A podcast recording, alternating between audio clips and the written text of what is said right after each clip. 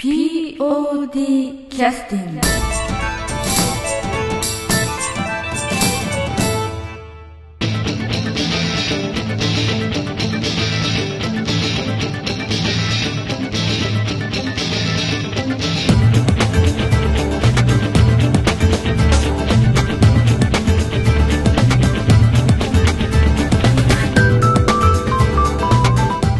劇団 POD ポッドキャスティングです。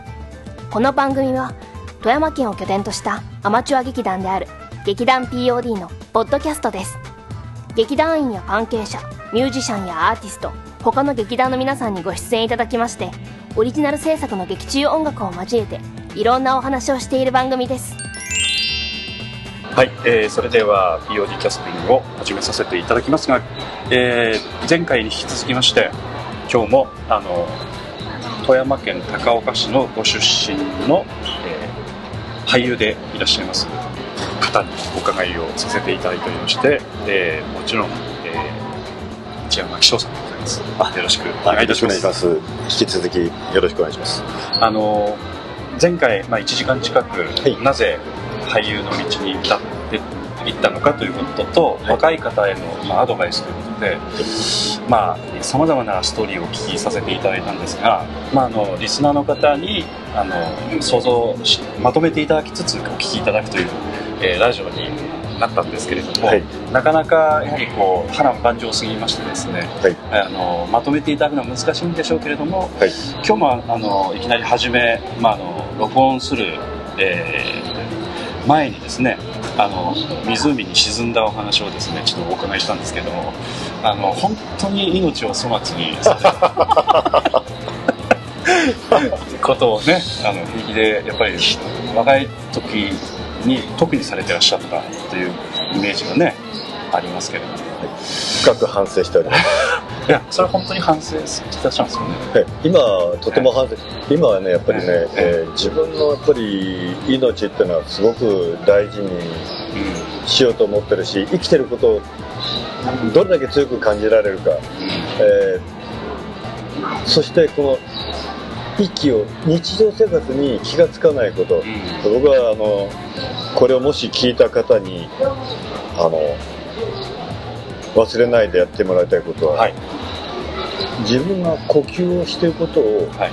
当たり前だと思いながらやってますけどその呼吸に気がついたこともあるかということ。あで僕はある時今年ですけどあはい。空気がついてよかったと思った瞬間があった。んですよあそんなこと初めてでしたえそれはあの湖に沈んで浮き上がった時じゃなくて。じゃなくてです。あの時はまだ全然はい。あのそういうことは考えてませんでしたああそれそれでも感謝できなかったわけです全然感謝なんかできてない。あのとにかくちょっとなんかあのいろんなことがありすぎちゃって、はい。まお聞きできない内容なんですね。あ そうですね。あんまりあの話したらう延々とあの5時間でも話が尽きなくなるんであいろんなことがありまして、はいはいええ。そそして僕はやっぱりはい。僕の根底の中に、はい。子供の時に死ぬのが怖いっうんていうのがあったんですよ。それはあの前回のはい。放送の時の冒頭ではい。まずあのこうなんていうか自分を律するということに関してのね一つの要因としてお話をしてくださってたわけですけども。はい。その怖いという気持ちがはい。立ち向かっていくという気持ちにはい。切り替わる瞬間があるんですよ人間って僕は思うに自分が弱いと思ってる人間ははい。強くなるんです、お強いと思ってる人間は弱くなります。ーでもまああの前回の放送をお聞きになった方は、はい。あのこうなんていうんですか怖いもの知らずで危険にぶち当たってらっしゃる、えー若者、えー一山、えー秘書をあの聞かれてですねお聞きになってそんなことは全く今のお言葉と逆の流れしか見えない、そうですね。はい、要するに危険にあのこうぶつかっていくみたいな。あるいはあのあえてこうラッキーをですね手放すとかそういった方向にも行ってらっしゃったぐらいの形のなんですけど今そういうふうにおっしゃってるというのはなんかそういういろんなことをこう経験された結果ということですか？そうですね、あのやっぱり自分の中にやっぱりその若い時は特に愛とかそういうものも認めたくないようなとこがなんかあったんじゃないかと思います。そその自分のあの魂の収める場所がよく分かってなかったっていうのはやっぱりかなり強いと思います。それがそのやっぱりそういう行動に持っていった理由なんじゃないかなと思いますよねで僕はあのビルの端っこを手でぶら下がったこともありますし。それはあの要するに1階建てのビルじゃなくて。いやとんでもないです。あの何階建てか知りませんけれど。そう。それでおまけにあのあいわゆるスパイダーマンみたいなのそうされたわけですね。はい。それであの二十歳ぐらいの時21ぐらいの時ですかね。おさにめの今でもある聖橋の、はいえー手すりのところを逆にぶら下がったことはありましたけどそう落ち落ちければまず落ちてればまず僕の剣に力がなかったらまず死んでますね、そうでしょうね。えーあのまず4 5 0メートルぐらいの高さ。あー間違いなく水はいないですからね、あそこね、はいはいはい。いっぱい水があればどう落ちようが助かるんですけど。まあ、それでもあの水面に落ちるのはね、うん。結構硬いというふうにも聞きますので、そうですね。はい、それでも怪我しないわけでもないと。いやまあ生きてられないと思いますよ。ね。ええ。生きてたとしても5体満足ではないはず。ただなんでそういうこと平気でややってるだ,、まあ、だからその 無事に生きてきたのは本当にでね僕のねあの、あの榎木孝明という,、はい。あの俳優がいて、はい。彼がその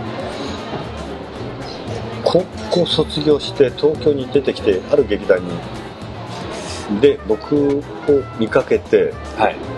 声かけてきたんですよ。へそしてそそして僕はその時に飯田橋の橋の手すりの上に上半身裸ではい。仰向けで寝っ転がってたって言うんですよその榎木さんが。そうです。一山さんを見かけた時。そして変わった人だなと思って。でそれで僕に声かけたらしいあ僕そんな僕に声かけたやついななんかいないのに彼は本当に変わった男です。えっ、とちょっと今の若い方はちょっとお分かりにならないかもしれないですけどなんか角川映画の「天と地」とかそうですねその主役やった。渡辺謙さんの代わりに主役やったのは彼ですそうなんよね。はい。今だけど結構あのね相棒とかにも出たりしてますから結構彼はあの年配の中でもかなり出てるはいはいそうだ忙しくやってる、はいはい。ついこの間あの30日間の、えーまあ絶食ですか？あのしてはいあそうそうそうそう。なんかニュースなってましたね。はいはいはい。なまたあのまたあの急に仕事増えましたけど彼 えーかあのその時にも。それそれそれは一山さんのアドバイスいや違います。あいやそのちょうどその時に彼と偶然やってる最中に会って、えで一緒にいやなんかなんだかんだって時間過ごしてた時期があって。で体調の話とかいろいろ聞きましたし。はでその彼はいはい。そのどう見たって僕にねなんか相談しないありえないのに彼は僕に相談してきたんですよ。自分の人生をこの先どうすればいいかそその要するに寝っ転がっているいた僕に向かって、はいはいはい。へであの寝転がってた時じゃなくて僕を見かけたらしいんですよ。それを分かっててあ寝っ転がってるああの人だ。あはいはい。寝っ転がってるなとはいはいはい。見かけてである時僕にバッテリーやった時に声かけてきた。なるほど。あの角が角刈りっていうか坊主頭で、あそうですか、えー、眼鏡かけたあのねちょっとイメージが違いますよね、えー全然あの細い青年でしたけどね。あのそれやっぱり波長というか、うん。なんかなんか縁があったあんですかね。間違いなくそうですね。彼のはもちろんもちろんそうですね。あのあなんかあの彼の感覚の中に刺さったんですよね、僕が。うん。だから彼もある意味鋭いところある人ででおそらく今はもうお付き合い続いてらっしゃるということは一山さんの方からも見てもなんかこう、こうなんか波長が合うところが終わりだったんですかね、あの彼はやっぱり変わり者ですよ。向こうもそう言ってるとは思いますけど。そうそうそういやあの彼は僕のことをね当時のことをよく言うんだけど、あのあの当時の一山さんってのははい。もうカミソリみたいだったって言うんですよ。あああそう、のやはり怖くて近寄れないようなところもあって脆さとあの怖さといっぱい持っててでで彼はあの結構その僕の悪役ぶりとか結構好きでうん。あのなんかあの結構若い時は参考にされたかもしれない。ああなるほどね。今は違うだろう。えーあのーちょっとあのなんかこうえっ、とプロフィールのところのものにこういろいろその出てらっしゃるのはもうあらゆる時代劇であれ現代劇であれ刑事ドラマであれさまざまなもの出てらっしゃるんですけどちょっとお聞きしたかったのはちょっとあの話が少しずれてあれですけどお仕事お仕事っていうのは演ずるものが全然違いますよね。はいで細切れでしょうしあのまあそんな簡単に切り替えたりそんな風にあの要するにどちらかというと今までお話をお聞きしてたら不器用な生き方をされてらっしゃる方なので俳優としての技術者としての切り替え方というかその辺についてはどうなんでしょうかね。あのなんかこう独独特のメソッドというか考え方なりやり方なりっていうのはかなり最初からできてらっしゃったのか学ばれてきてらっしゃったのかどどうなんでしょうかね。あの人についてなんか学んでらっしゃるというイメージが今のお話ではないですしどうどうなんですかね。その辺については。えーっとねあのいろんな切り替えがしてしてらっしゃる感じがある。のえでーあの器用にやってらっしゃる風に見えちゃうんですけどあはいあのどっちかというともう、合わない役は全然ダメですね僕は。あの見てたら。そうですか？ええ。合わない役ってのはあるんですよ、え。ー見てたら超人の役は全然ダメですね。あそうですね、えそういう役はされたことはあありますやってるのを見たらねどうもねなんかあ合わ合わないで一一番ね気に入ってる役ははい雑誌記者雑誌社の記者とか、えー編集者とかっていう役はねなんかねアドレナリンがガーンと上がるんですよ。大体そういう役はね失敗したことないんですよ大体。ああの喜びすぎちゃって失敗することもありますけど。なるほどなるほど、えただ、はいはい。それなんか僕は好きだっていう意識は一つもないんだけど、うん。なんか不思議となんかあの違うんですよ。で合わない役って間違いなくあります。町人というのは人のいい町人とか。あそういうのことですか？なんかねどうもそのカツラも全てが似合わないように見えてしまってあそうですか、なんかそれはでもあの千代さんの方がやりづらいだけで他の方からするとあのちゃんとその役割を担ってらっしゃるというふうに評価を。いやいや僕はねそう思わないですね。僕は そういうのはなんか面白くもないないから放映も見たことないですね。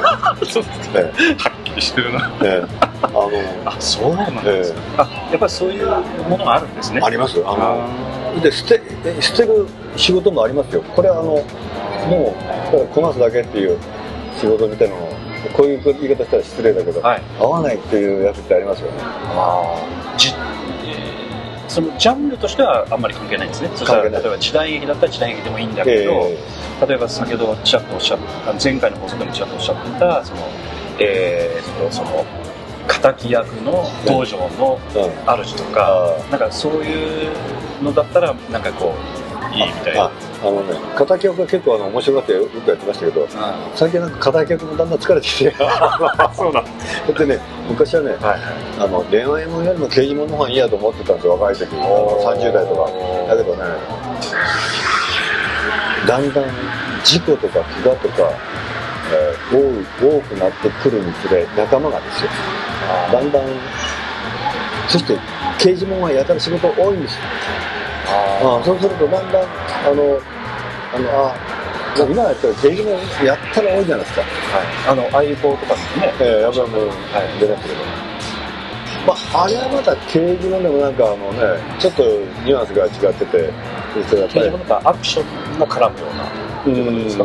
いやーまあだけどやっぱり刑事本が多いですねただその先ほど怪我とかとおっしゃいましたけど、ええ。やっぱりアクションが絡むと。えー死人も出ましたしレギュラーやってると死人、えー重傷者怪我なんか毎日出してましたよ僕ら。あの切り傷擦り傷は毎日してましたよ。それは要するに体を張るようなロケでそうです。で、まあ、スタジオであっても物を使って殴り合ったりとかそうです。いわゆるちょっと危ないシーンが多いということまあそうです。あのあの実際あの結構ね、えー今は刑事までそんなに派手にやらないですけど以前はすごかったですから。ねあの私どももあのアマチュアながら例えば日本刀を持った盾とかもやるんですけど実際にやっぱり安全というのをまず第一にしてあのいわゆるその、えーのお客様から見てそれなりにあのちゃんとしたものになってればいいと安全を第第一だと。無理なことしないみたいな感覚でやってるんですけど、うん。一山さんの場合はちょっと違ってたんじゃないかというかあのテレビドラマの現場とかは現場によってはやっぱ全然その辺の振れ幅があるんですか、あのねは刑事もなんかあのね、はいこれはあ一般に見てたらこれ危ないっていうシーンは安全なんですよ。でこれ大丈夫っていうシーンは、まあとても危険なんです。それの読みは難しい。なるほど、えーなるほどだから死者が出たのも何でもない駐車場から出てくるシーンです。何でもない。そこで2人1人死んで1人は2年間渋滞で病院。車の事故。車の事故即死ですね。それは油断とかではない。いやー緊張とかいろんなもの緊張と心筋梗塞があったかどうかわからないけど。ですからこう見てる人からすると先ほどおっしゃったように派手なところはいろんなことを手当てしてやってるので結構大丈夫です。ただちょっとしたその車を使ったシーンとかそういったところについてはやっぱりあかなりやっぱ緊張感を持ってやらないと危ないで僕はあのだからこれはすごいですね。あの何でもないと思ってえあのやらされるシーンほど危ないことはないんです。よで僕が一回函館でロケに行った刑事門の時ははい。え11月の末ではい。下が砂利道砂利が砂利っていうか砂があってもうすぐ函館ですからちょっともう見えてすぐそこがもう海です。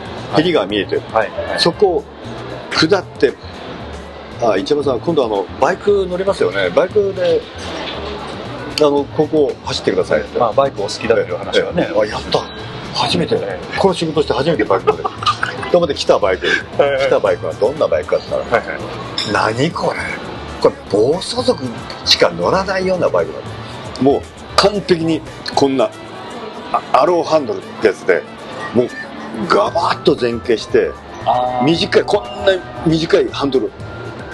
乗ったこともないこんな短い。体を倒して曲がるみたいな。ええそうそうそう、はいはい。そしておまけに雪がぱらついてきてもう転倒と事故が条件がもう満載なシーン。で下り。えーちょっと雪降ってきた。雪降ってきた。で下りで下りで。こうです。下りってこっち海ここは海だと思ってください、はい。で下り。でカメラがここに構えてる。はい。ね。あのまここなのであれですけど。そう。バーッと来て、はい。これケツ振るなと思った。らやっぱりあのバイクカーブしようとしたらガーッとケツ振って横に寝かせながら起こしてこうなりながらカメラの横それはあのいわゆるハイサイドみたいな感じになるんじゃないですか？いわゆるその倒れて起き上がる時にひっくり返る的なぐらいのそうそうそう。もうビーッとケツ振ってるんですよ、はいはい。こうガーッと曲がる際ケツガーッと振って、はいガーッとこらえて、はいはい。起こして下り坂のカーブなんですねそうです。下ってすぐ曲がるそれも砂利。砂利。砂利というか砂。砂。で滑る滑る。これこれやばいからねこの監督の言うこと「一山さんすいませんもっとスピードを出してください。えそんなこと言うんですか」こう言っておで彼らはその危険がわからない。そんなことそうなんですか、彼らはね監督っていう人人たちはねその A しか見てないとかそうですか？絵的にもっとスピードが欲しいからもっと彼らは危険ところまるで考えてない。有名な監督でもうそうです、ね、僕は一回言うこと聞かなかったけど「いやここから落ちるよ。あのそこまで出たら俺たち落ちて死ぬよ」って言ったら「バカ野郎!」とか言って言い合いになったことあるんだけどいやいやそれは生々しい現場のお話としては非常に参考になります、はい。えーそれではいはい。そしてそのカメラマンだって怖いわけですよ。レンズ見ててはい。あの、はい。突っ込まれたらここガーンといってすごいことになりますよ、はいはいはい。でそのカメラマンもカメラマンの脇をすり抜ける。そういうことです。あそうそんな。ギリギリですよここ俺カメラあなたそこにカメラマンいたとするでしょ。はいはいはい。本当に僕はねこれぐらいの勢いではい、今手はあの20センチぐらい10センチか20センチ。風が間違いなくバーッといったはず、はいはいはいあのはいそういう勢いで。カメラの10センチ20センチの脇をすり抜けろとそれもスピード上げて砂利のカーブ下り坂のカーブで。これもんで言ったからね。あのあのねそのカメラマンはどこを根拠に俺を信じたのかわかんない。俺はこんなバイク乗ったことないのにはい。一番危険だと思ったのは俺なのにはい。よくやらせるよなと思って。いやー。そ変な話。下ってはい。そのまま転倒したらバイクバイクは間違いなく海にジャポンだった。はい、それぐらいに海にギリギリの川なんですね。それも下り坂の下り坂のはいまっ下ってたらまっすぐそのまま行ったら海がすぐジャパンと入る、はいはいはだからいやっぱりこうカメラとしては海も見えて、うん砂利でうんその天気の悪い中を疾走していくまあなんか逃げるのか追いかけるのか分かりませんけど別に雪なんかあいつらどう、あいつらじゃ監督じゃどうしようかった？で、とにかく、ぐわーんと来てほしかった。ぐわーんと来てほしかった。勢いよく。ただそれだけ。見て、下、ローアングルから構えて、ぐわはいーっと通り過ぎていく絵を撮りたかっはいた。迫力を。はいあるでそれしか考えてないから、だから、やる方は、すごく、だからそこで変な話、緊張したら終わりですよ。なるほど。肩体が固まらないように。緊張したら、間違いなくカメラ突っ込んでくる。えーそれでスタントマンが事故を起こして死んだことなんかなんですよ、えー幅の広い門の中はいはい。から、えー入っていくシーンか出ていくシーンか忘れたけどそれで門の壁に当たって門って狭くはないでしょはいはい。その幅さえ。なんかどっかでもしかしてバイクがはい。ギャップかなんかでハンドルコントロールつかなくなった、はいはい。それしか考えなかったはいはい。あだから本番の時の緊張っていうのはそのあらゆるコントロール能力を失うんではい。いかにだからいやでも今ふと思いましたけど内山さんのそのバイクのシーンっていうのはスタントマン案件じゃないですか？そうですよ。そうです。そういうのは俳優普通やるんですか？っていうかなんかあのちょっとわからんですけど日本の方はそれ結構なんか俳優の人が不利な感じに置かれてるんじゃないかなそうそう。アメリカだったらそれないない。ないですよね、だってえおまけに持ってきたバイクが暴走族のバイクだもんね。うん。警察官こんなの乗らないでしょ。ーでもそれやらないと要するに仕事にならないからそのギリギリの線で別に受けるかどうかという含めて判断を俳優さんが現場でされる。そうですそうですね。あのただ僕はバイク乗れるってのは分かってて向こうも準備してるから。そっかそっか。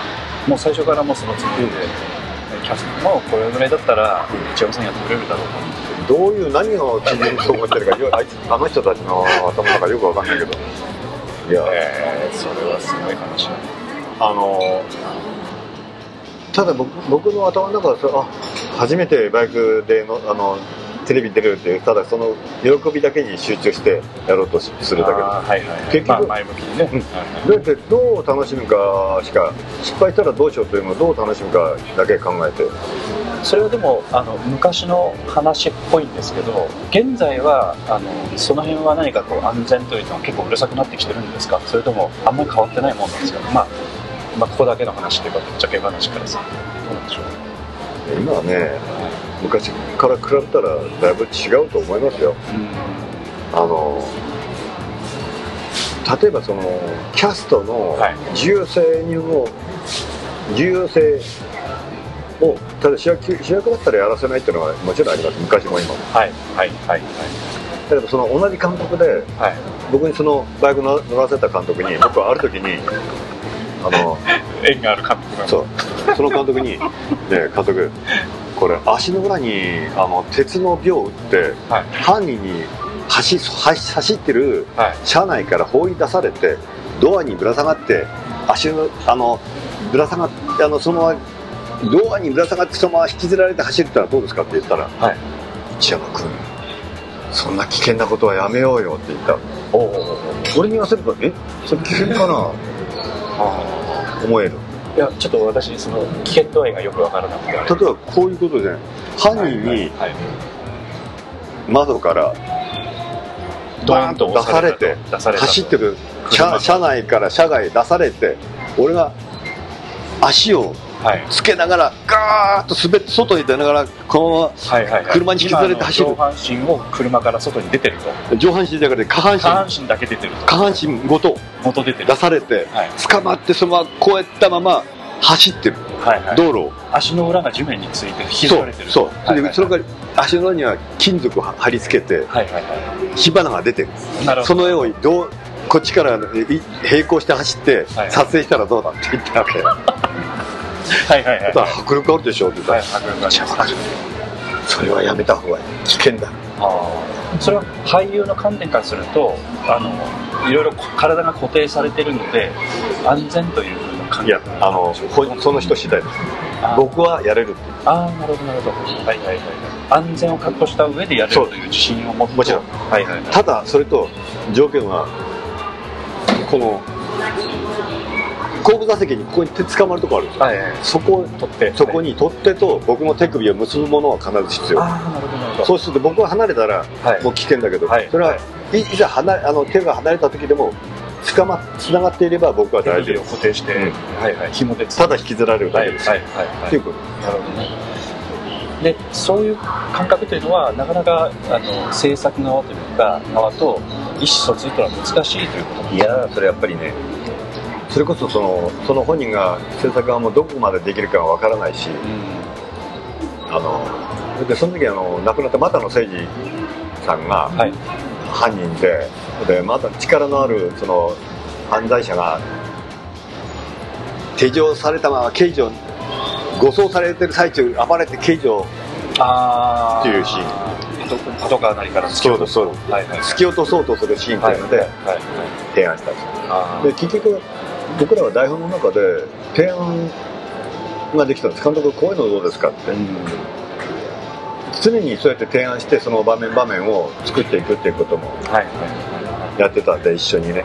それはあのやっぱりあのドラマとか映画とかいろんなシチュエーションがあると思うんですけど作り込んでない箇所もある。箇い所もっぱいあります。あの台本の中でその隙間があるんですああなるほどね。その隙間を常に僕らは、うん。僕らがやっぱりそこで勉強したことはうん。あらゆる想像をしてここにどんなシーンが入ったらより面白いかってことを常に考えるってことです、でもしセリフを言ったとしたらどんなセリフなのかとかね、えーただセリフが台本見てセリフがないからいいやって本閉じたらダメなんです。ここで自分はどんな登場の仕方をしてしたらいいのかっていうこととか。あの今ちょっとスタントのいろんなね話ですけどやはりあのユユニオンといいますかそのアメリカでしたらそういうあの契約書みたいなのが明確にあってユニオンを介して書類が全部ユニオンにこうあの保管されるぐらいの感じの管理の仕方されてるんですけど日本にはやっぱそういうのがなくてないですまあ、結構やっぱ俳優の方もあのなんて言いますか非常に自己責任みたいな。そう。泣き寝入りですよはっきり言って。完璧な泣き寝入りですよ。厳しい世界ですね、はいあのだから怪我しちゃったらダメですよね。ーそうです。だから、えっと、このまあ2回目の放送の時の最初の時にもちょっとちらっとおっしゃいましたけども怪我とかそういったものに関してはものすごく今気をつけるようにされてるもうそれだからもう僕僕はもうその、はい。えっ、と刑事物のレギュラーやったのは35、はい。ん35あたり前後の時ですよね。35前後の時ですよはい。その時は常に膝パッドと肘パッドは用意しているおおそれは自分で？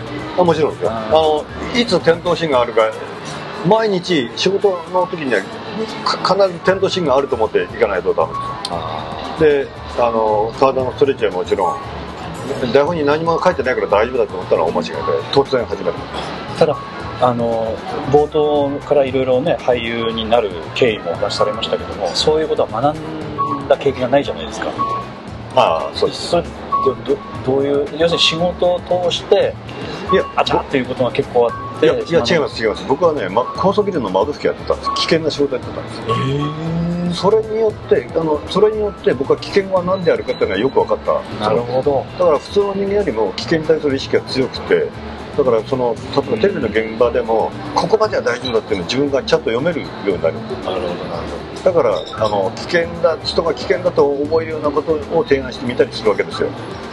まあ今のあの高層ビルの窓拭きの方に比べると一山さんされてらっしゃった時代はもうちょっとあの体張った仕事じゃないかという感じがするんですけど。今実はそんなによく分かってないですけど今どんなことやってる今はどちらかというと何かこう基準が決まっててきちっとしたそのこういう設備がないとそこで仕事させませんというのが決まってるんです。えおそらく一山さんの場合はもうちょっとあのなんていうかいや俺アバウトないや感じがする。ものすごい危険な仕事やりましたよ。本当に。あのねそれとは別にね30過ぎてからやったい。真冬の窓拭きね。はあれは一番危険だったのはビルの一番上の端からいはい。ビルの端ですよ。はい。手ではい。ワンコーナー移動してはいはいはい。コーナーというのは角ですね。ビルの一番上、こうやって手でこうやって移動して、はいはいはいはい。これものすごいきついんですよこれ。いやいやききついのはよくわかりますけどそういう仕事があ成り立つんですよ。いやそれしそれしか窓拭きする方法がなかったんです 片手が塞がってますよね。いやえいや両えっ、とね隙間これぐらいないところだったんですそしてそこに、あま、ビルの上からねあのブランコという椅子をまず垂らします、安全ベルトも全部垂らします。はい。その隙間から、はい。人間は通れない。だからこそ今度は人間は向こうから回ってああビルとビルの間の隙間の窓拭き。屋上なんですけど、あのねはい看板があったんですよ、はい。はい。で看板が邪魔してるからここから降りれない。この上からも降りれない。ということはここの間から通してここから手でああ窓も拭きたい窓のところに人間が入れない入れないあの全然違う横から入って横からこうやって行ってここにぶら下がって。なるほどいやこれは一番ねハードだった。手がだんだんバカになっていって。それは要するに窓拭く前に移動しなくちゃいけないわけですよね場所行くまで、えそれがかなり危険ないえいやかなり危険だったんですよねというか相当危険ですよね。いや相当危険。でもやらないやらない。まあ どれだけ分が良かったお仕事か分かりませんけれども。いや全然ね給料良くないんだよね。本当に。あ何みんなに「えそんそんだけ?」とか言われる。うん。どんだけですよ本当に。あの命あって。だからねだからそういうなんか危機察知というか、ええ。そういうのは分かるんですね。体の限界ですとか、えあのおそらくあのそういう人たちのなんか話に聞くと風ですとか気温ですとかあとなんか本当にちょっとしたその湿気みたいなものも含めて危険度合いをこう計算するって言いますかそういう感じなんですよね。あの本能的なもんですよ。それとね、ええあともう一つやっぱり、えーある現場の窓切る時も、えーあのね、これは本当に俺一番ビビったそこかもしれない。これよりもっとビビった現場があって、一見全然怖くなさそうなんだけどはい。一番僕はね落下する可能性が高いと思ったはい。場合あります、だから本当の危険はね危険じゃないようなところにあるんですよあのきっとこれがね、まあ、そんなものあの全てのエキスかもしれないです。あの例えば危険じゃないようなとところに危険がある。そして秘訣。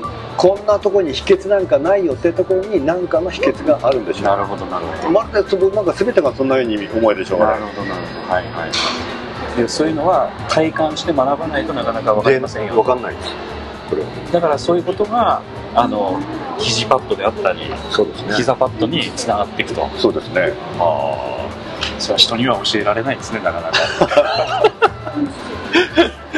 難しいね。いや本当ね。あそうそう。でそのな流れの中で俳優としてやっていけるというふうになんかこう腹が決まった時期っていうのはおそらくあるんじゃないかな。いや全くないですね。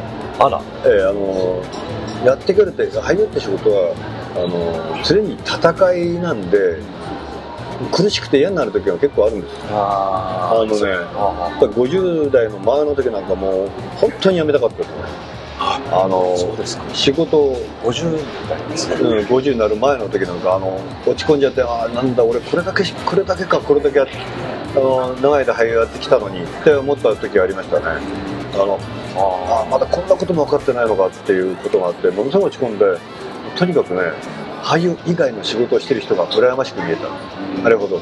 どっかの店員であったりそれのガードマンであったり工場の人たちであったり、えーもう本当にそこで掃除してる掃除をしてる人ととかあのコンビニの店員とか全ての人が羨ましくなるぐらい俳優が嫌になった時があります。それはあの奥奥の深さというかそれ深すぎてあのこう達成感ということなんでしょうか。その分かった気になれないという苦しさというやつあのね、あまりにもその自分が長い間俳優やってきたのに自分のそのなんていうか至らなさっていうものをまあなんかひしひし感じた時ですよね。だけどね後になってみたらその作品はその時当当時の中でもすごくよく見えてしまったの。びっくりした。苦しんだ作品ということですね、おーなるほど。えーなんか最悪この仕事は本当最悪だと思った仕事が結構後になってみたらすごくよく見えたのが不思議だただ僕はその作品に関しては不思議としか言いようがないだけで今でも別にいいと思ってるわけではないんだけど今は。ただ客観的なことでいいと言われるケースが多いということですか？いや自分でいいなと思ったの。あなるほど。シート。あーそれはでもあんまりそんなこと思わないタイプですよね。そうですね。シート。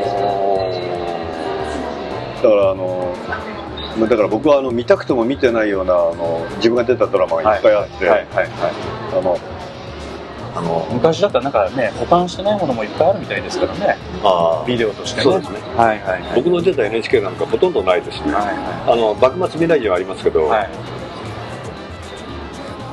赤い月なんかはもうないですしね。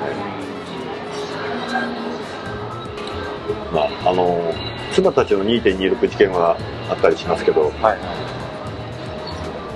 あとやっぱりなんていうんですかねまたちょっと私もあの意図的にまあ千葉さん嫌かもしれませんけどまたそういう作品が見つかったらぜひ拝見させていただきたいなとは思うんですけどその頃のあのとんがりぶりなんかもねもしかしたら画面で見れるかもしれませんのでまたぜひちょっとあ探してみてみたいなという気にすごくなりました、はい、今やっぱり映像作品とは毎年毎年いっぱい出てきますしえやっぱりなかなかあのなんて言いますかあのこう積み重なっていく分だけねなかなかやっぱ見つけるのは難しかったりするんですけどやっぱあえてそういう検索ワードが分かるといいますかね。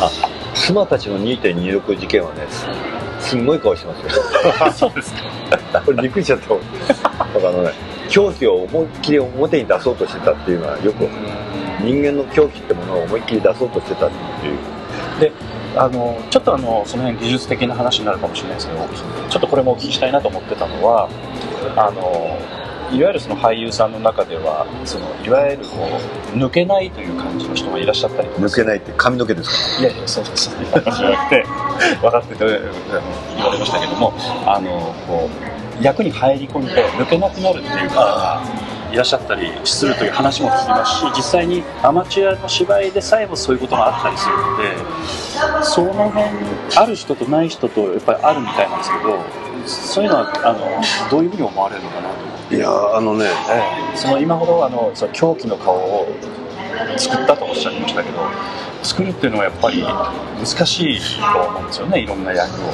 作るっていうのはあのただその中に入っていく僕はそのその当時はやっぱりあの別に自分が役者だと思ってるわけでもない。ただただ僕はえただ僕は知ってるのは狂気は知ってるってこと、はいはいはただ俺は知ってる生き生き生きてることと狂気は。ってそれだけで勝負してたんですよ僕多分。その若い時は。お前らに負けてたまるかっていう気持ちがありました、はいはいいくら、えー先輩であれ大御所であれあ関係ないんですよ。ね、うんうん。あのどんな偉い俳優か知らないけど、はい。僕にとっては何の関係もないんですはいはそれよりも今自分がどうであるかしか問題ではなくてあのだからそういうものに対する敬意では何もなかったですよね。ただ僕はどれだけ勝負できるかっていうだけです。でそこが面白かったかもしれない。あのあの狂気を出してやるぞみたいなさ。えいだからあんまりこうその引きずるとかっていうところまで入り込むという感覚ではなかったということなんでしょうかね。なんかおそらく周りの方でもなんかこう少しまあ言い方あれですけど心を病むと言いますかね。なんかそういう感じやそれよくわかりますよあすごいよくわかります。あああそうですか。あのあれあの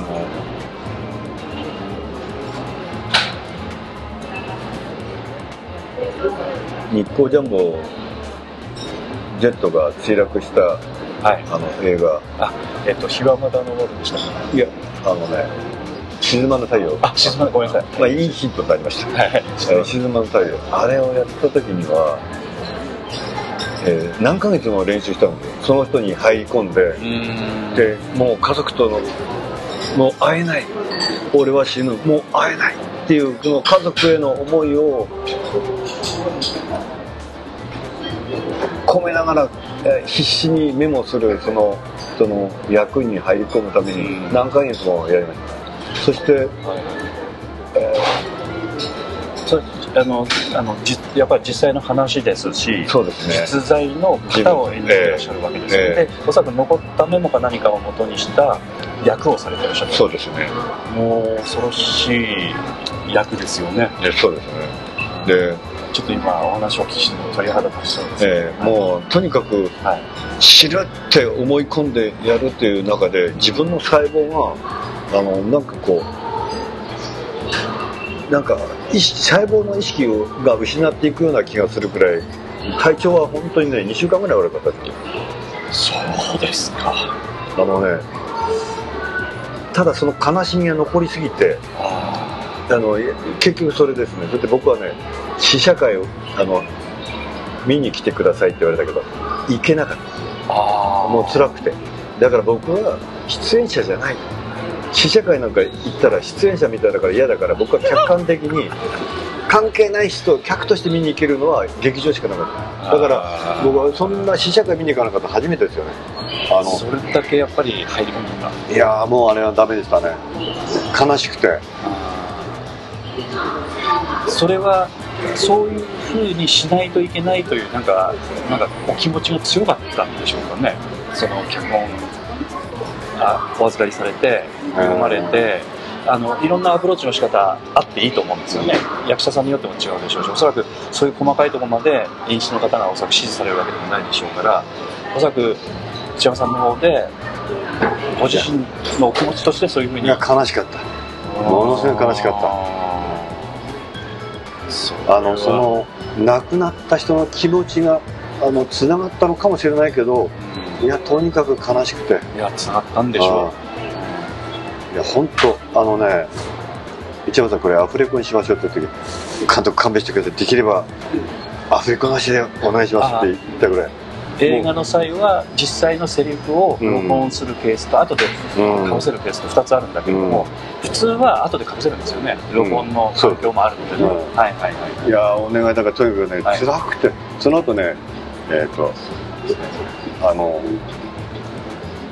ナレーションじゃないけどその遺族が僕の家を見てる時にあの手記を読むあの手記が聞こえてくるシーンがあってあ。それを僕が読むんですよ。ああそれを読む時もまたき辛くて。きついいやです辛かった本当に。いやそういう辛い思いを、えーしていきながらなんかあのやっと少しずつ俳優に慣れていったのかなっていうふうなところあります。それはおいくつぐらいの作これはねえっ、と50代ですね。本当にお見それしました。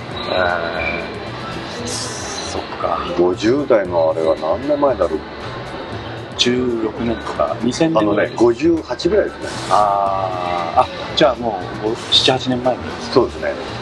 ああそうです8年ぐらい前で8年か9年前本当にだからその後に撮った自主映画っていうのもあるんですけど、はい。これは某監督が撮った、はい。まだ公開されてないんですけど、はい。はい。やっぱり僕が55ぐらいの時のあの映画ですね、うん。あのすごいあの大変な撮影をした、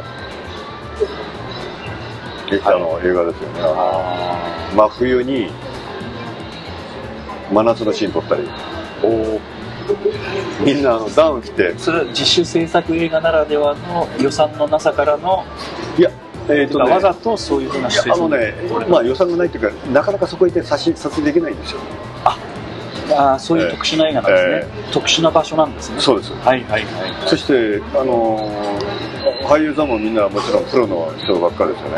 あの結構有名な人もいたり。あみんな中堅どころの俳優さんだと揃えてやってそれはもう多分公開できるのはあと2年ぐらいかかるんですかね。あなんかいろいろな事情が事情があるんですね。はい。はい、ちょっと詳しくお聞きできないやつですね、えはい、そういうのもあなります。るほどな。るそれもあのそれをやった時にあうちの女房に言われたのは、はいあんた俳優だったんだねって言われましたよ。いやつまりまあそれはあの褒め言葉なんだけどうん。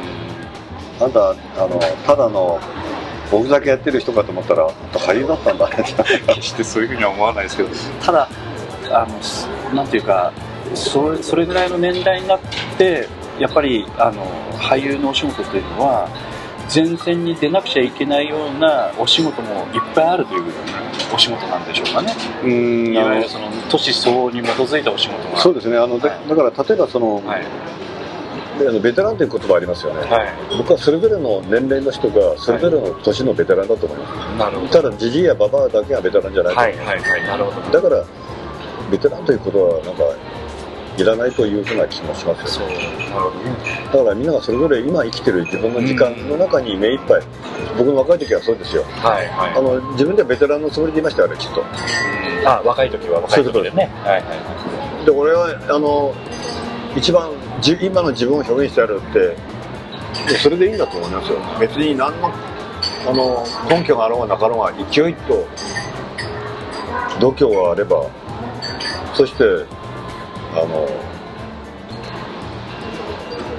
お行儀悪くなければ何とかいいんですけどい今お行儀悪いというので笑われたところがまたおかしかったです。ね ということでちょっとだけ休憩を入らせていただきまして。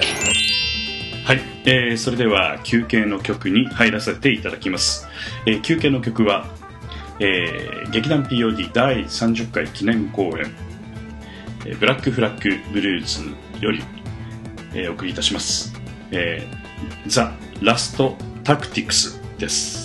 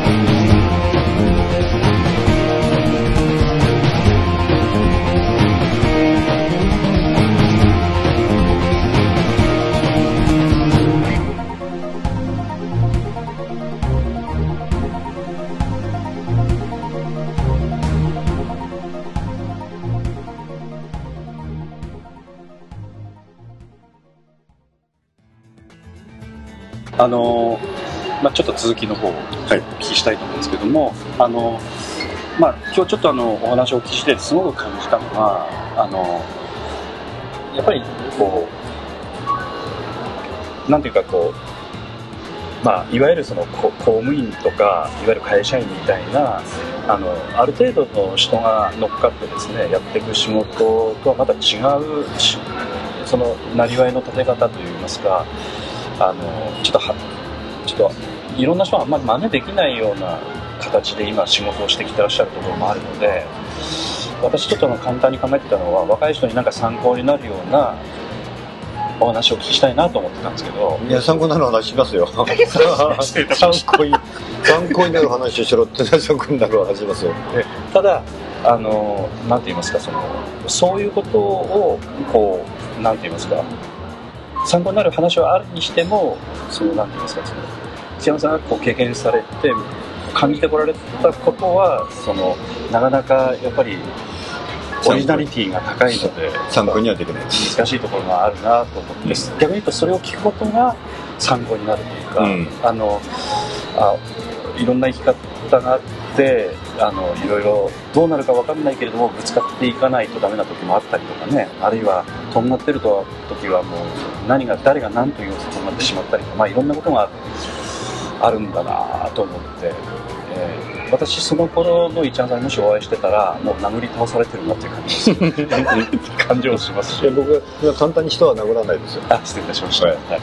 あのね嫌なやつがね 殴るにはよほどのことがないと人は殴らない。平手打ちはいくらでもしますよ。あグーとパーの違いそうです。あの先輩もあの田舎出るけど先輩をぶん殴りましたからね。あの高校もクラブも会社も先輩だった人をあの、えーはい。飲みに連れて行ってもらって僕は別に酒飲めないけど付き合って、で縁のある先輩そう。で表に出ろって言うから表に出てあまりうるさいからって平手で叩い叩いたらもっともっと殴れって言うからもっと殴ってやって あでもなんかあのそういうそういうお付き合いですよね、ええそうえあのだから僕は別に乱暴なわけでもなくて、ーはい。あのそうあの別に乱暴が好きなわけでもないし争いが好きなわけでもないんですよ実は。であのお仕事としてちょっと私あのあの実はあの一山さんの方にわざわざ駅まで迎えに来ていただいて車までちょっとあの、同乗させていただいて送り迎えまでしていただいて収録させてもらって本当申し訳ないんですけども、うん。その車の中でねちょっとお話をお聞きした時に、あのちらっとおっしゃってたのはあのお仕事としてはあの、まあ、俳優のお仕事も当然されてらっしゃるんですけれども、若い人に教えるお仕事もねあの学校の方であの講師という形。で今日もちょっとそういうお仕事をされてきたということだったんですけれども、あの具体的にはどんなえーといわゆる学校と言われる組織のなんか講師という形で、はい。あの時間を受け持ってされていらっしゃる。そうですね。あの僕は主にやってるのは、はい。あの僕が自分に若い時常にやってきたことは何かって言ったら一山もっと見たこともないことを見ろもっと経験したことないことを経験しろっていつも自分のお尻叩いてました。はいはい味わったことないことを味わえって。でいつも過激に自分を連れ回してましたね。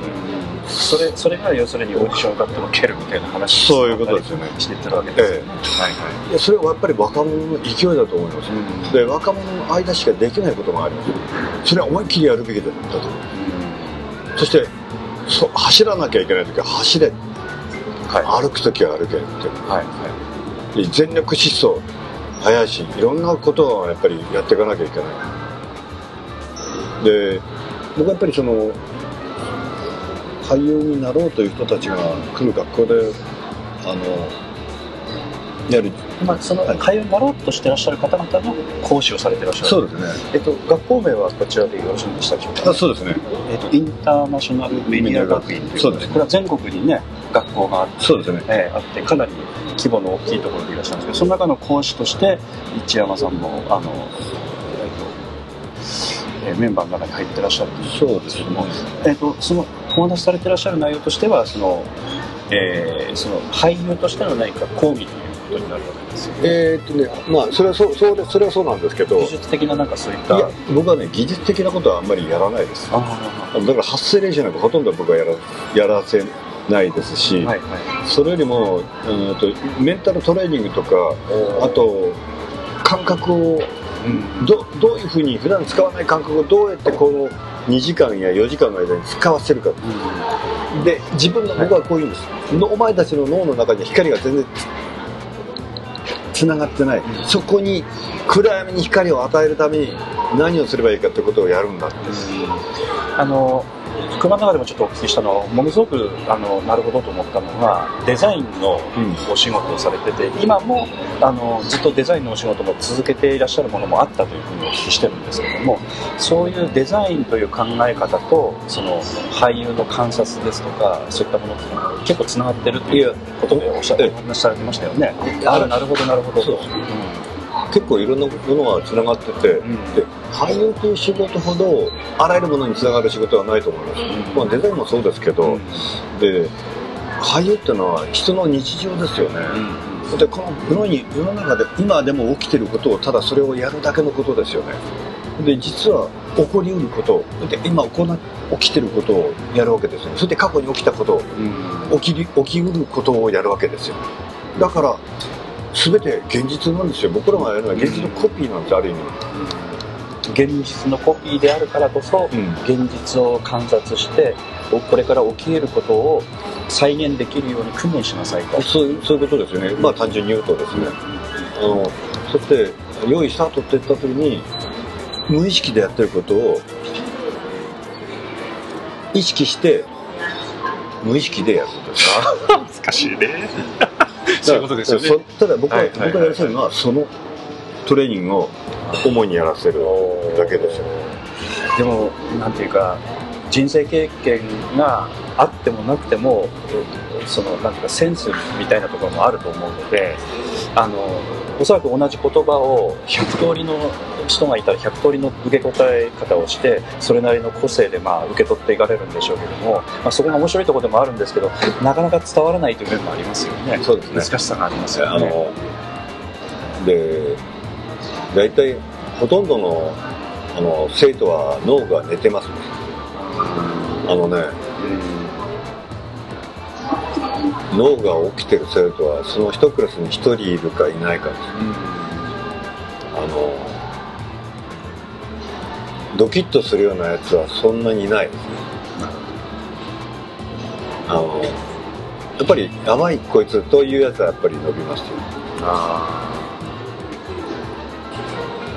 ー。まあ、言葉としてはあのあの長嶋茂雄さん的に言うと、ええ。あのカキンとかグンとかキュンとかっていうこう擬音でええ。表現されますけど、えあの内山さんの場合は「やばい」とかなんか,、え。なんかこう言葉ではちょっと言えない感覚なんでしょうねそねそうですね。あの難しいかあの、ええ。ところがあると思うんですけど、あえて言葉で言っていただくとするとどんな感じなんでしょうか？その目覚めてる人という。いや目覚めとるっていうんじゃなくて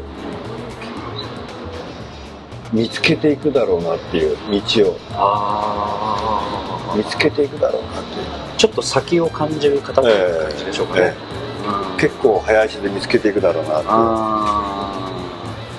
う。でもそういう場合はあのよくわからんですけれどもある程度その3040ぐらいの年になってちょっと見つけて大成していかれる方もいらっしゃれば、え若いうちに見つけて、うん。逆に言うとつまずくタイプの方もいらっしゃる。いますよ。ろんな方がいらっしゃると思うんですけど、ええ。それ見分けつかないですよね。ああやっぱそうなんですか、あーあのほらいある程度あの今だけかっていうのって人ってのはいると思いますけど、僕なんかやっぱりそう見られたタイプの一人ですよ。あのそのあのそその、えー鋭さ、そして弱さと強さが両方持ってるこれこれ多分若いうちだけじゃないかってよく言われましたよね、ただですけども、私あの今あのお話をお聞きして、うん。今、まあ、こう言っちゃなんですけども、まあ、昔の人でしたら、まあ、そこそこの年代の、まあ、部類に入ってらっしゃってその先ほどのその日報のそのおしあの映画に出た出られた時ももうあの普通でしたらあの、えー普通の会社行くともうはっきり言って定年になるぐらいの年でいらっしゃるんですけどその年の時に新たな発見をしてらっしゃるような人なんですよね一えーだからあのこっちなんですけどあのその若い時に一山さんと同じようにピックアップされて芝居の道に入られて辞めてらっしゃる方山のようにいらっしゃる。いっぱいいますよね、いますいっぱいいらっしゃると思うんですよ、えそれで今も現役でいらっしゃるっていうのはそれはそれでものすごくこうその都度その都度いろいろ変えてきてらっしゃるところもあるんじゃないかと。あるいは貫いてきてらっしゃるところもあるんじゃないかまあ、それはかっこいいもんじゃないですけど人が言うほどね。えただとにかくあのもうあと生きているうちにやるのは彫刻やったり絵描いたりあの芝居をすることぐらいしかないのであとえなんか書いてあの書を書いたりとか。あそれもそういうことも今いろいろされてらっしゃるわけ？ですそうですよ。あの彫刻の話も、まあ、車の中でちょっとお聞きしましたけどね、ね三次元としてそうです。僕はねそっちの方がもともと得意だけど、い、やだけどここにあるのはね いやそうなんです。いやだから俳優はなんかね俳優は僕は全然向いてなかった本当にだからね。番最後にこんなこと。いやいやいやいや本当に僕はだからね向いてる向いてないじゃないですやるかやらないかなんですよ。はい。早い話が。何でもそうですよ、はい。だからあのそんな僕はあの一生懸命やったとは偉そうに言えないですけど。いやそうです。あのね。衝撃な話ができましたよ。あの僕あここれなんかあこれこれあんまり大したことないですけどこれあのあの僕が彫ったやつ今日の明王ですかええ。道木の実あのこれね実際もうちょっとちっちゃいんですこれ。どれぐらいの大きさですか？これこれぐらい。もっとここれぐらい。これぐらい。これぐらいの。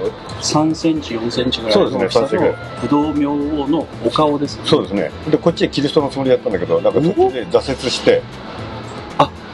何面？そう3面でマホメットとあのマホメット仏教とそしてキリスト教をミックスしたあのあれを。これパイプなんですパイプパイプ。あのくゆらせるパイそうです。プですか？パイプです。ねパイプの先っちょ。そうです。この中にあの葉葉っぱを入れる。今これあのパイプの先っちょの,、うん。あの丸いところに、えー、不動明王とキリストのマホメットの顔をそうそう。ほ彫ることをされたと。そうです。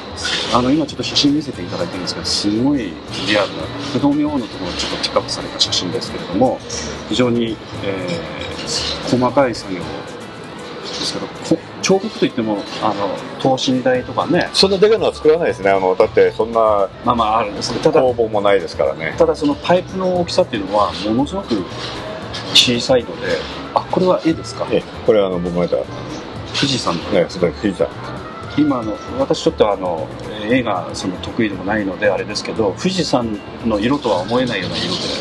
これは僕が作ったあのアヒルの、彫刻ですか、はい、木木彫です。ね木彫はいこれで結構でかいこれは結構レアですね、はい。これあの等身大ぐらいの。これぐらいの大きさはいはいは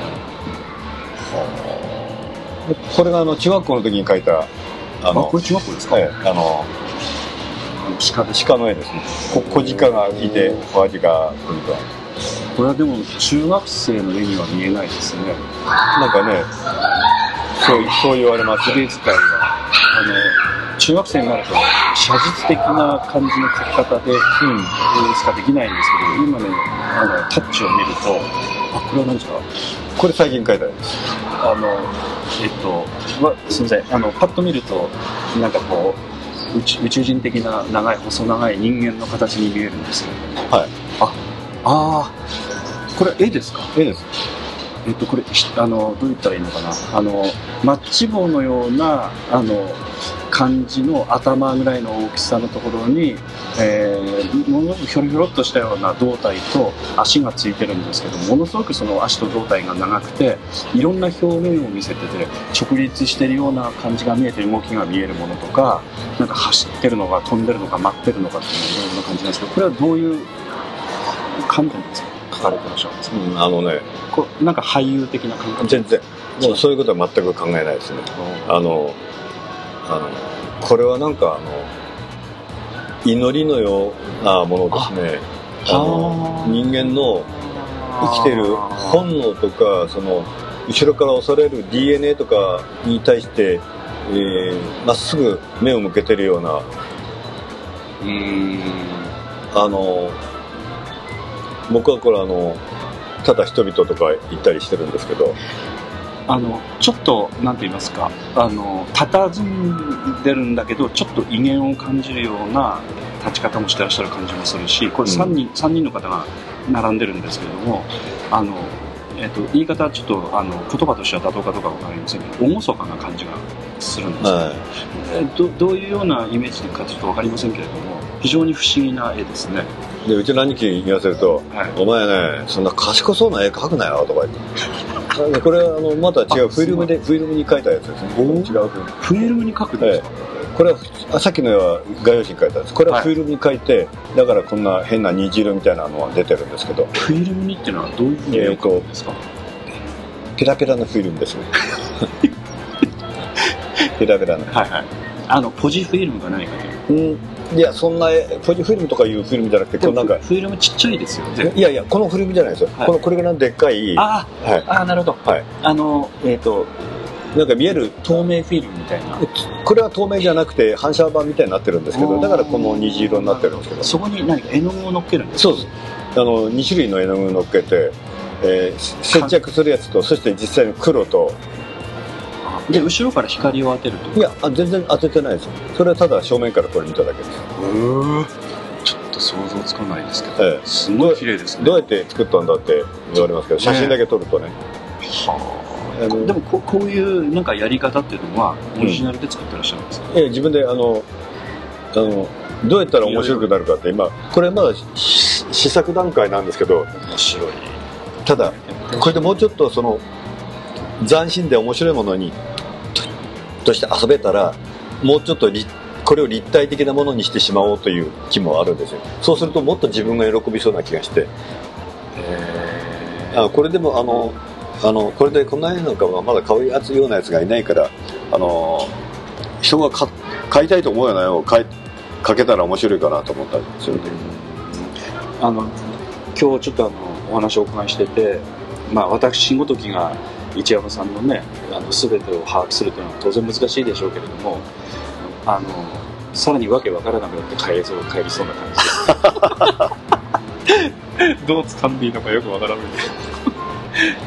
結局そういう講師のお仕事もされてるんだけれども俳優の仕事も。だからそれはそれとしてあれなんですけどなんかこうライフワーク的な考え方としては彫刻であったり絵であったりそういったこともいろいろやってらっしゃるわけですよね今ね。そうですね。あの、うん。いやそれは自分が知らないためです。自分の心や意志が知らないために、えー自分の気持ちを死なせるのが一番自分にとって罪だと思ってます。それだから若い時からそう変わってないですよね多分そうですね。ねえ。まあこっちなんですけどそこそこの年代になるとそういうのはなくなっていく人もいっぱいいらっしゃるのでなんか損した気持ちになりますね、あの僕はそういう自分と付き合っていく自信がないです。ああのあの僕は自分に退屈したら終わりですよね。本当にあのね僕はこれあの自分が好きでいられる間はとても幸せなんです。よ自分はあの好きでいられなくなったら不幸ですね。うん。好きである理由としてはやはり好奇心を持って、いろんなことにぶつかってらっしゃるということぶつかるというのは新しいほら新しいことを考えたり、えーせ授業するときに次こんなことやったらどうだってことを考え出すわけですよ、うん。まあ最近も一つ考えたのがあってあのあのいかに生徒を楽しませて苦しませて脳を使わせるか。うん。っていうのを考えるわけですよ。こういう喫茶店に来てあの端で一人でこうやってやりながらボケっとしながら足ゆさゆさしながらでもなんかこっちみたいな考えて、うん。それで今度はあいつらにどんな目に合わせてやろうかって考えるのもすごい楽しみで。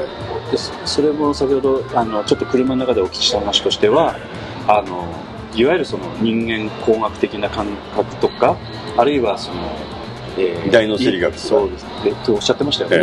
だからそういったことに関してまあ若い時は見向きもされなかったような違います。あのね僕は大脳生理学に関しては18区の時から勉強してますよ。大変失礼いたしました、心理学もそうです。はい。意外意外でしょうけど。はい。あのフロイトとか結構読んででで大脳生理学は当時誰も大脳生理学なんて知らない時代から僕は本取り寄せてうん。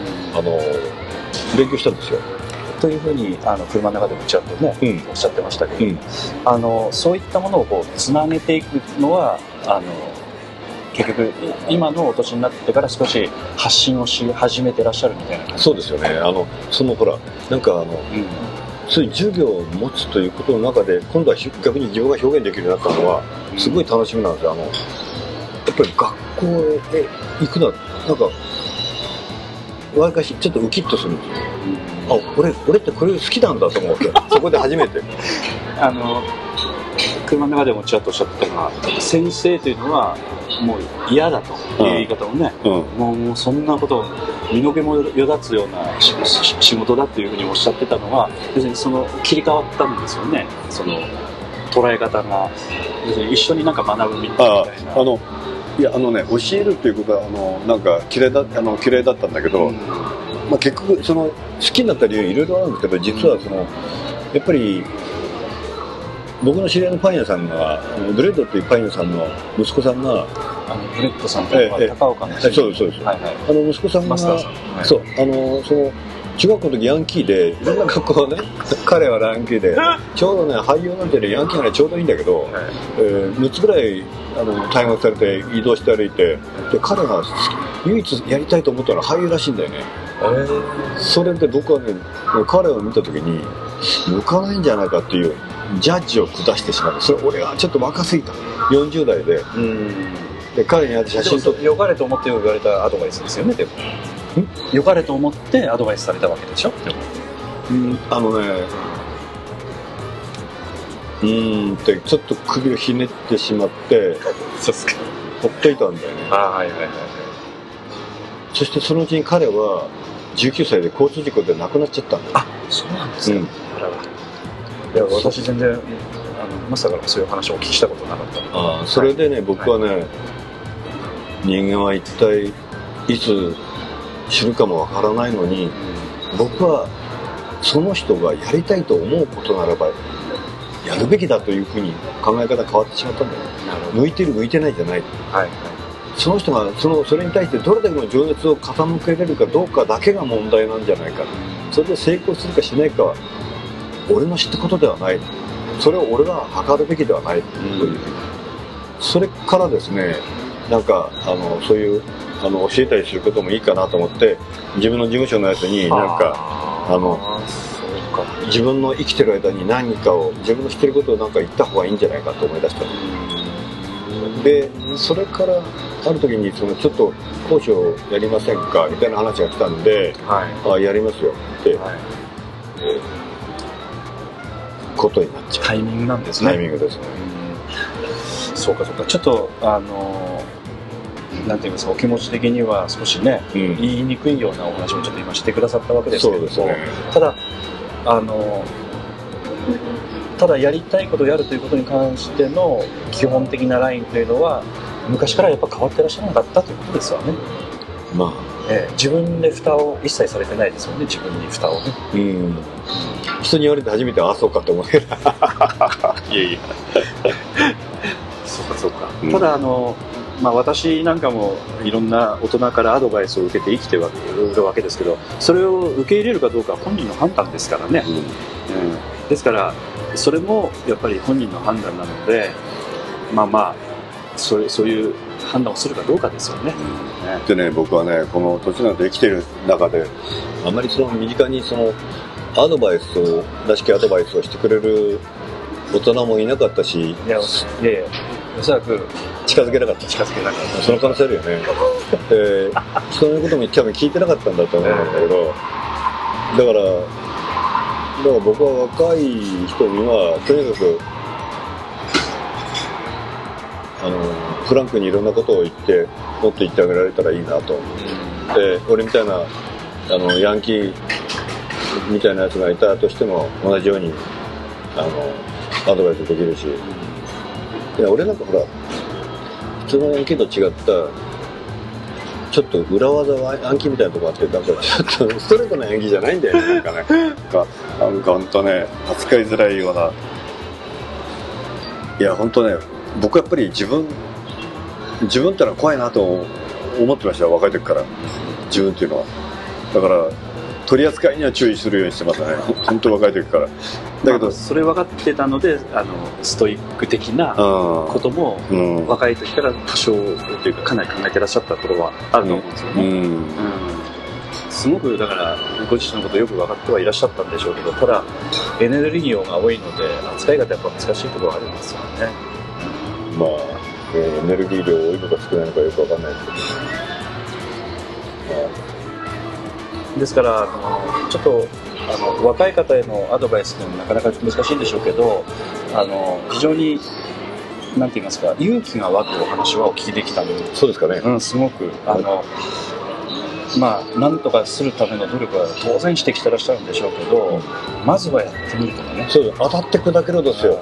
あのね、当たりもしないでね、砕けもしないとダメですよね。で、僕はね、10代の時から、あの、これ、やっていいかどうかわかんないですけど、例えば、付き合う気がなくても、あ、この人と話したいと思ったら、一山、声をかけろ。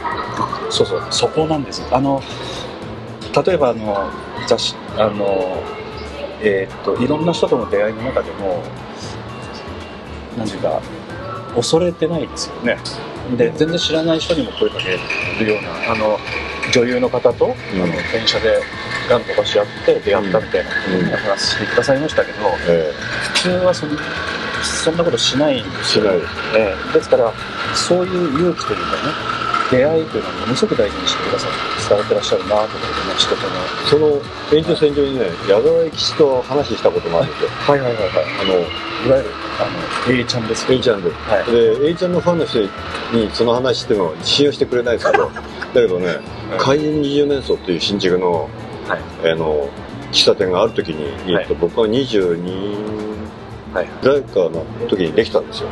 で、それはですから1972年じゃ。キャロルとかのそうですよ、真っ最中ですよ。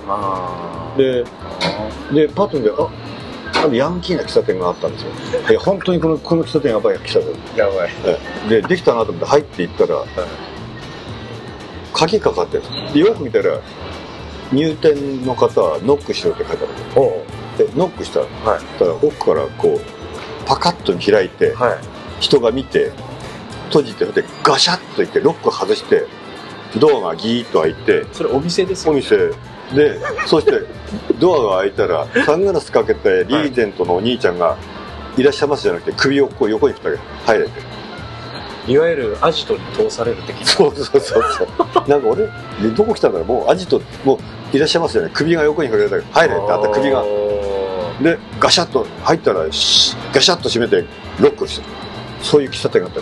で店の中真っ暗け。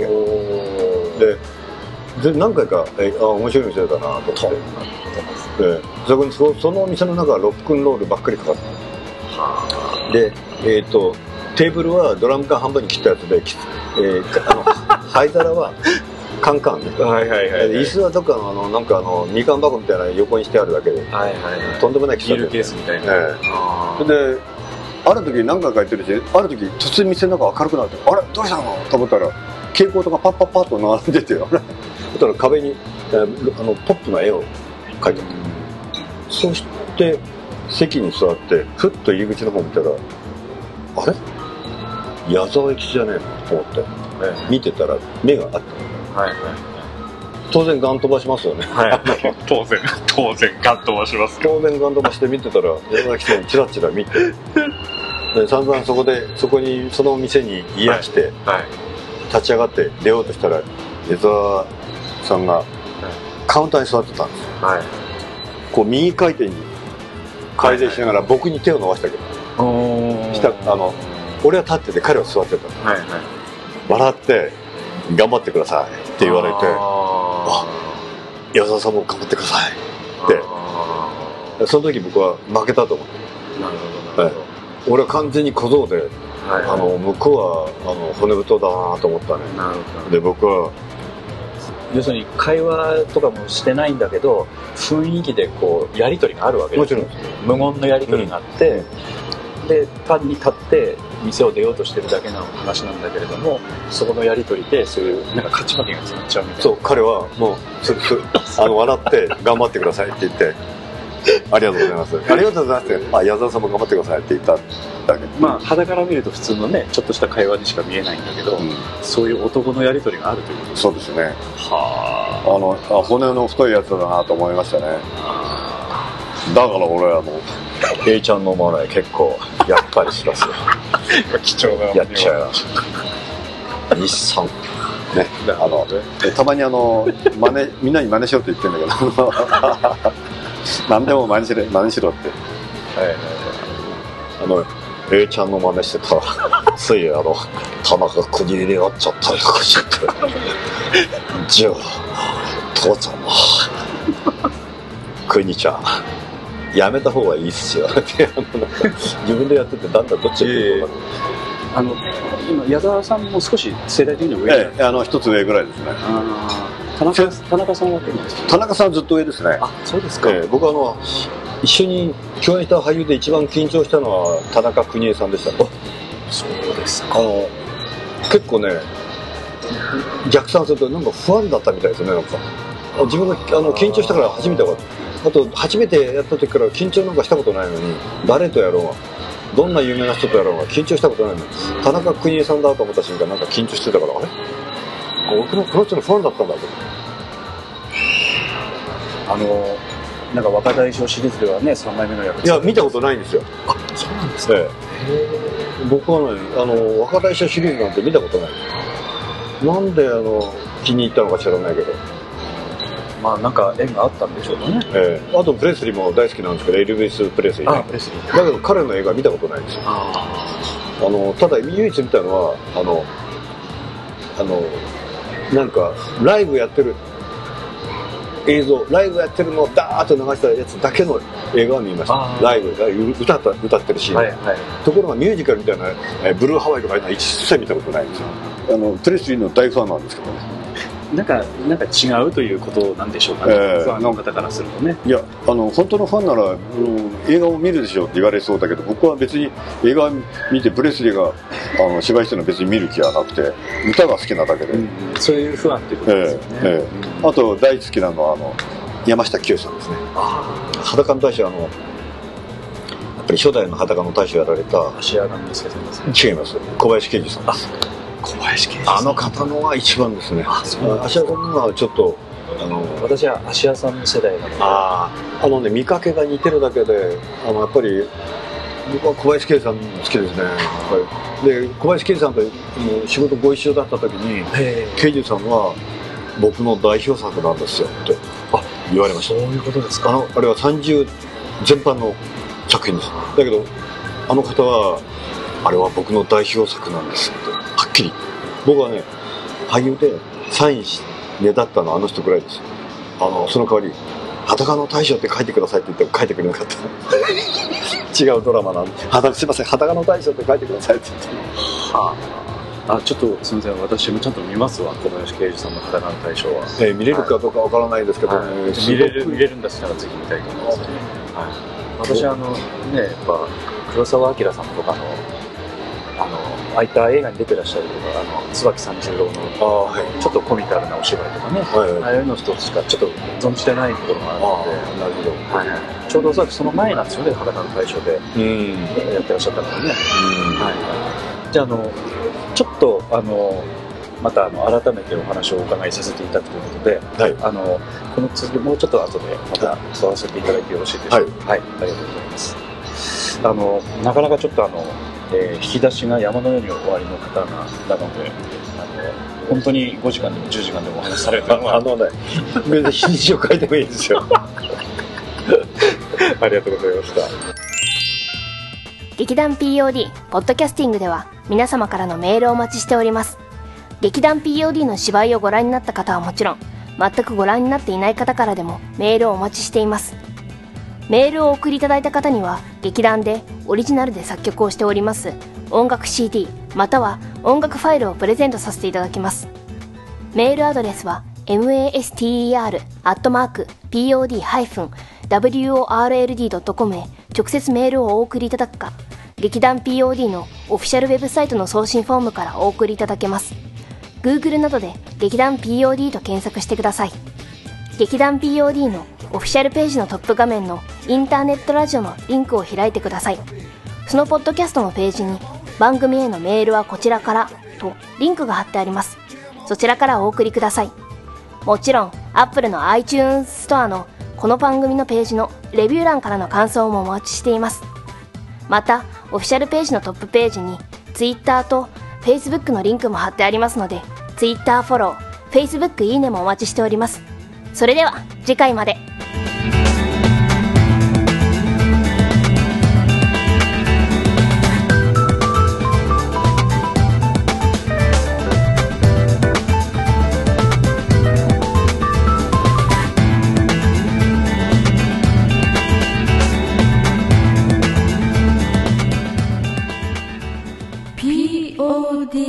Testing.